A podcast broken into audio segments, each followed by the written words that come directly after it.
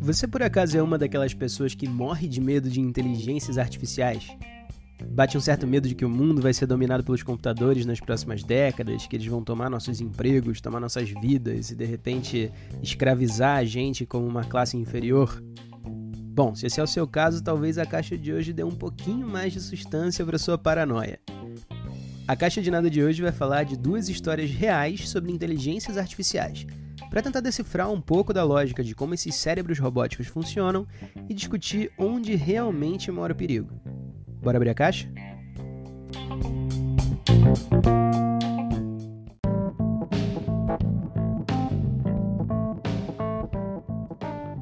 A primeira história começa com uma pergunta simples: Como é que você ensinaria uma criança a ser um grande mestre do xadrez? Bom, os detalhes podem variar, mas você provavelmente começaria ensinando as regras do jogo, né? E depois você mostraria alguns movimentos, as teorias mais clássicas, explicaria a relação entre as posições das peças e depois faria essa criança jogar alguns jogos com pessoas diferentes, para que ela fosse aprendendo a lidar com diferentes estilos e técnicas de jogo.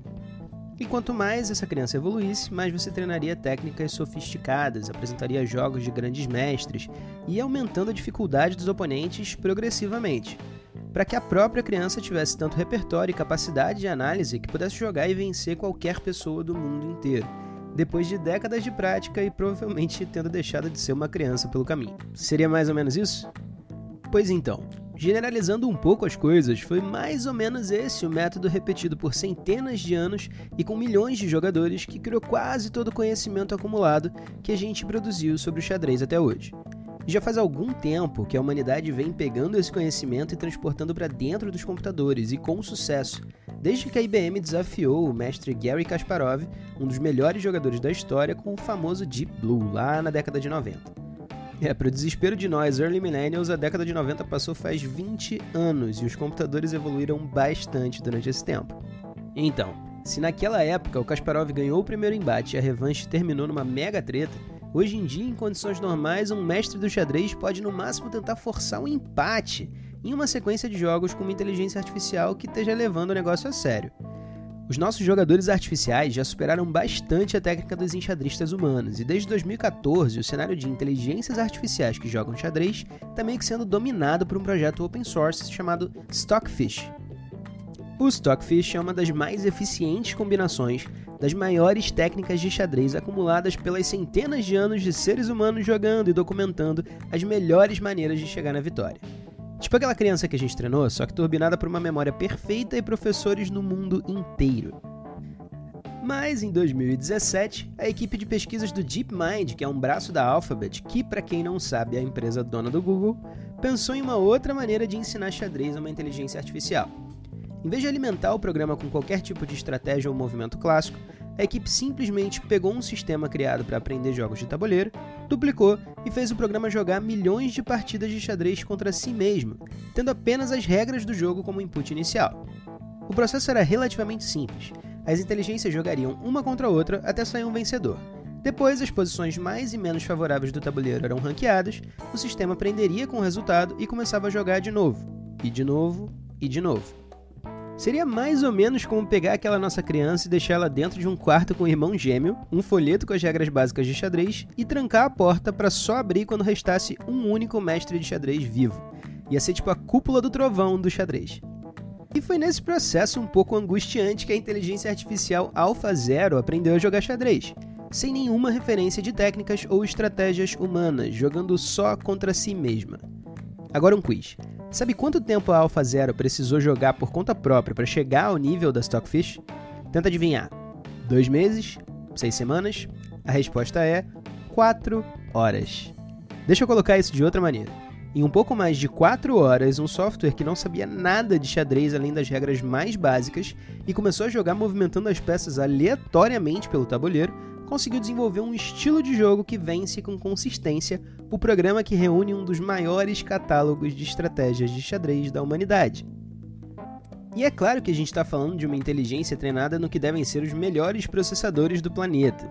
Isso significa que em 4 horas a AlphaZero pode jogar milhões e milhões e milhões de vezes. É tipo a sala do tempo do Dragon Ball, para quem conhece. Ainda assim, é bem pouco tempo para superar todo o nosso conhecimento acumulado sobre xadrez na história da humanidade. Alguns dos jogos da AlphaZero contra Stockfish foram liberados na internet, e os especialistas dizem que a IA da Google joga de maneira dinâmica, agressiva e não convencional, fazendo movimentos que são surpreendentes e até meio difíceis de entender. Ou seja, a AlphaZero não só joga melhor do que qualquer humano, como joga melhor do que as máquinas que reúnem o conhecimento de todos os humanos, usando algumas sequências de movimentos que os nossos melhores humanos não conseguem entender direito. Tá, tem um aspecto importante dessa história que precisa ser dito.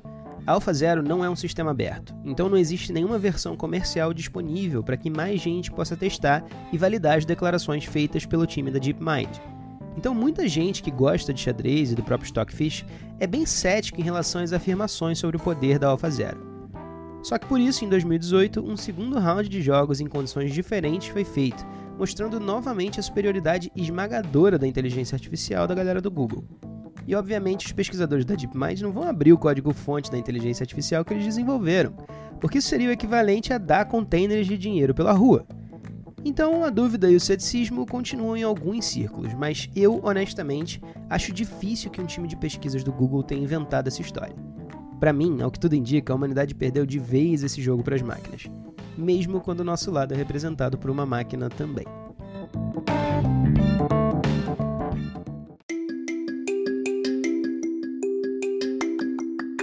Se você está gostando desse episódio, eu deixo aqui um pedido. Compartilhe a caixa de nada com aquele seu amigo que vai se amarrar nessa conversa meio doida sobre inteligência artificial e me ajuda a fazer essa caixa crescer. E bom, para quem se impressionou com a capacidade das máquinas de dominarem jogos de tabuleiro, aí vai a próxima história. Uma inteligência artificial que aprendeu sozinha a enganar os seus desenvolvedores.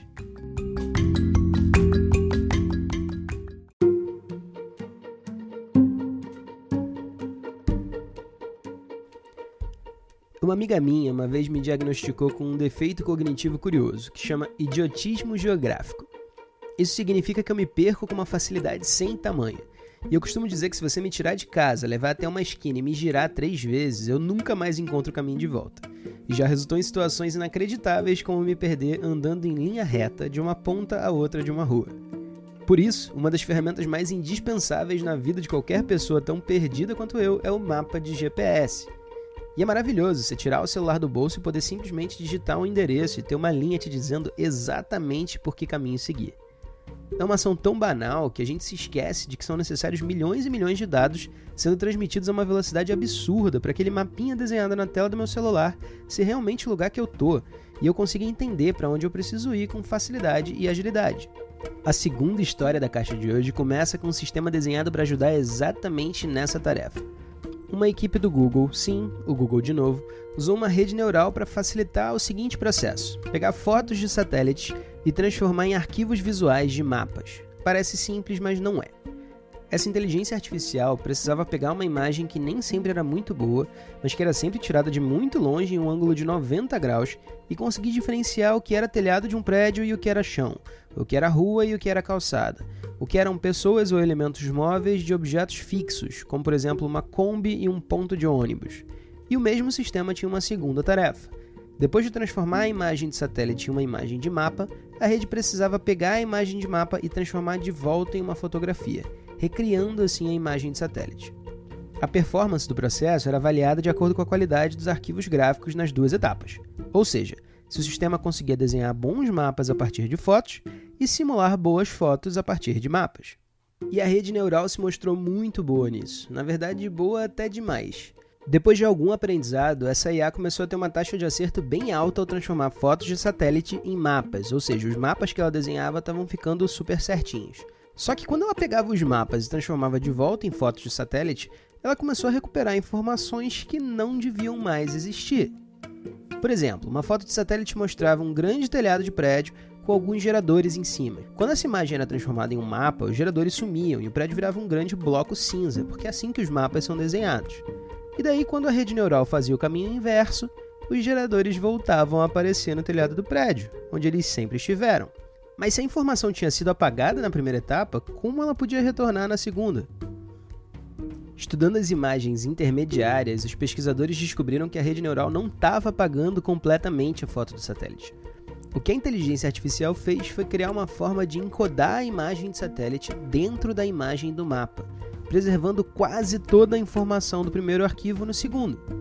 Assim, na hora de converter a segunda imagem e produzir o terceiro arquivo, a inteligência artificial podia apenas recuperar as informações originais, de forma que os avaliadores humanos conseguissem ver a foto de satélite completa de novo.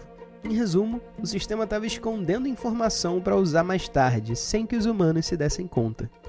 O truque que essa rede neural aprendeu, na verdade, já é conhecido e usado faz tempo, e é uma das muitas técnicas do que a gente chama de esteganografia. Esse termo define um conjunto de formas de esconder mensagens dentro de mensagens, e nesse caso específico, o sistema usava variações de cor imperceptíveis para o olho humano, para manter algumas informações gráficas na imagem sem que os avaliadores percebessem.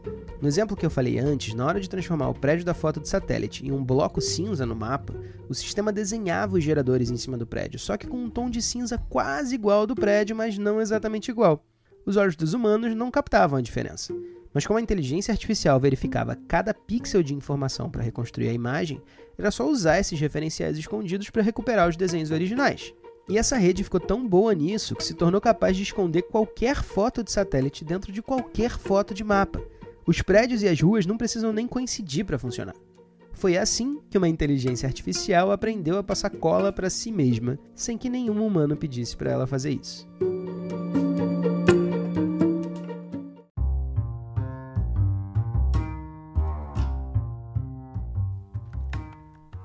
A evolução das inteligências artificiais é um assunto que tem assustado muita gente.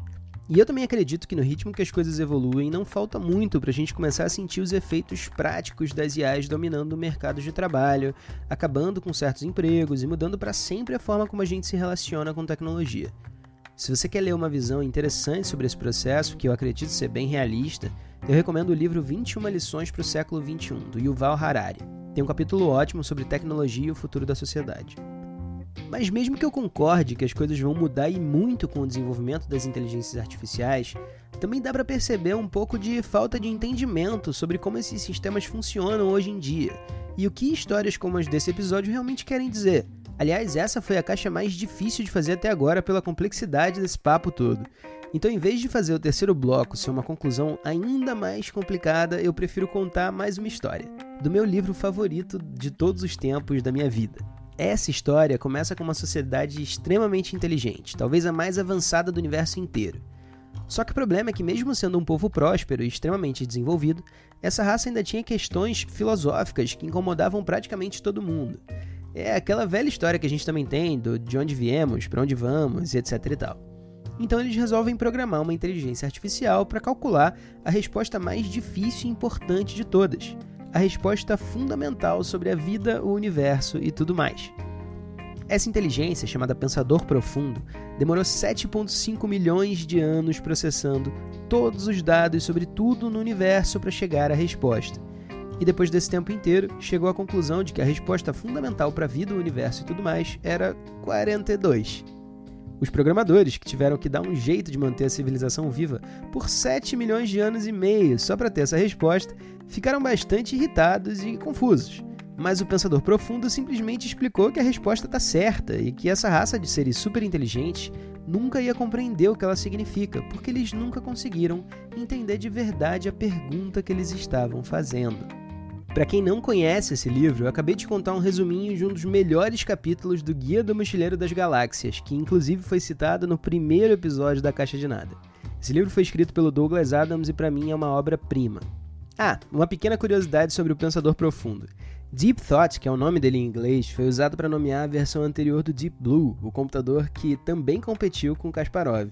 Ah, eu adoro a história do Pensador Profundo porque ela exemplifica muito bem o que as pessoas costumam não entender sobre o estado atual das inteligências artificiais e dos computadores em geral. Eles fazem exatamente o que a gente pede e não o que a gente quer. A lógica de uma inteligência artificial geralmente tem um set de regras e uma certa liberdade para cumprir as tarefas pedidas, desde que essas regras não sejam desobedecidas, e elas não vão ser. Só que é extremamente difícil para uma pessoa considerar todas as variáveis e subterfúgios que uma inteligência artificial pode usar para chegar no resultado que foi pedido. É como um exemplo um pouco mais obscuro que eu vi na internet de uma inteligência artificial que foi desenhada para pousar aviões. E a tarefa dela era fazer um pouso no simulador, gerando o menor impacto possível no sensor da aeronave. Depois de algum tempo, a inteligência artificial começou a simular pousos ligando as turbinas do avião no talo e socando a aeronave no chão.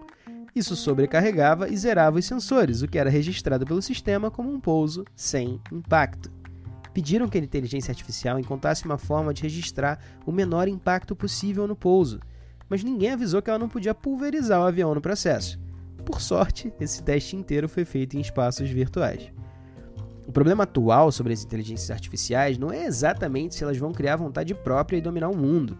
Não que isso seja completamente inviável no futuro, porque afinal de contas elas já dominaram o xadrez.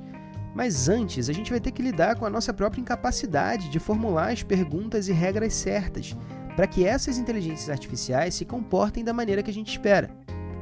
Pensar que uma IA está desenvolvendo tendências agressivas ou mostrando comportamentos antiéticos é falhar em perceber que esses sistemas ainda são bem mais lógicos e pragmáticos que os humanos e estão reagindo exatamente de acordo com as regras que nós escrevemos para eles e as que nós não escrevemos também. O problema é que o mundo tem nuances complexas demais para que a gente consiga contemplar tudo isso quando programa uma inteligência artificial, pelo menos por enquanto. E quanto mais a gente se aproxima de uma vida repleta de carros autônomos, agentes virtuais financeiros e todo tipo de inteligência artificial na nossa vida, mais a gente vai precisar entender as nuances do mundo, para que não tenha nenhuma surpresa desagradável com esses nossos amigos robôs. Pensando por outro lado, como a gente ainda está longe de entender a vida, o universo e tudo mais, talvez as inteligências artificiais já sejam parecidas com a gente. Talvez a gente seja tão lógico e pragmático quanto esses sistemas computadorizados que enchem a gente de preocupação, e a vida inteira de cada ser humano seja apenas o resultado da obediência a um código que está embutido nas próprias leis da física ou no nosso DNA. Talvez a gente só não tenha avançado o suficiente para entender essas regras escondidas e só o que resta seja uma falsa impressão de livre-arbítrio. Por isso, tem quem acredite que a vida em si é uma experiência de simulação. Mas isso é assunto para outra caixa.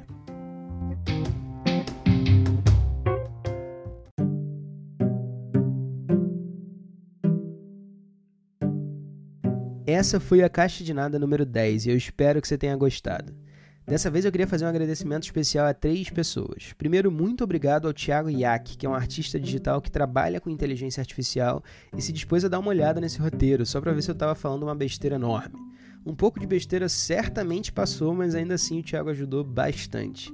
Se você quer ver o trabalho dele, vai no Instagram em yak.studio. Yak é y-a-a-k.s-t-u-d-i-o. E depois eu queria agradecer ao João Miller, um diretor de arte incrível e um grande amigo que se dispôs a fazer a capa desse episódio, que se vocês olharem vão ver que tá bem mais bonitinha. Você pode acompanhar o trabalho do João no Instagram, @joãomillerart, sendo que Miller é com dois L's. Inclusive, se você for um designer amigo e quiser fazer a capa do próximo Caixa de Nada, eu topo, tá? E por fim, eu queria agradecer a você que ouviu o episódio até aqui.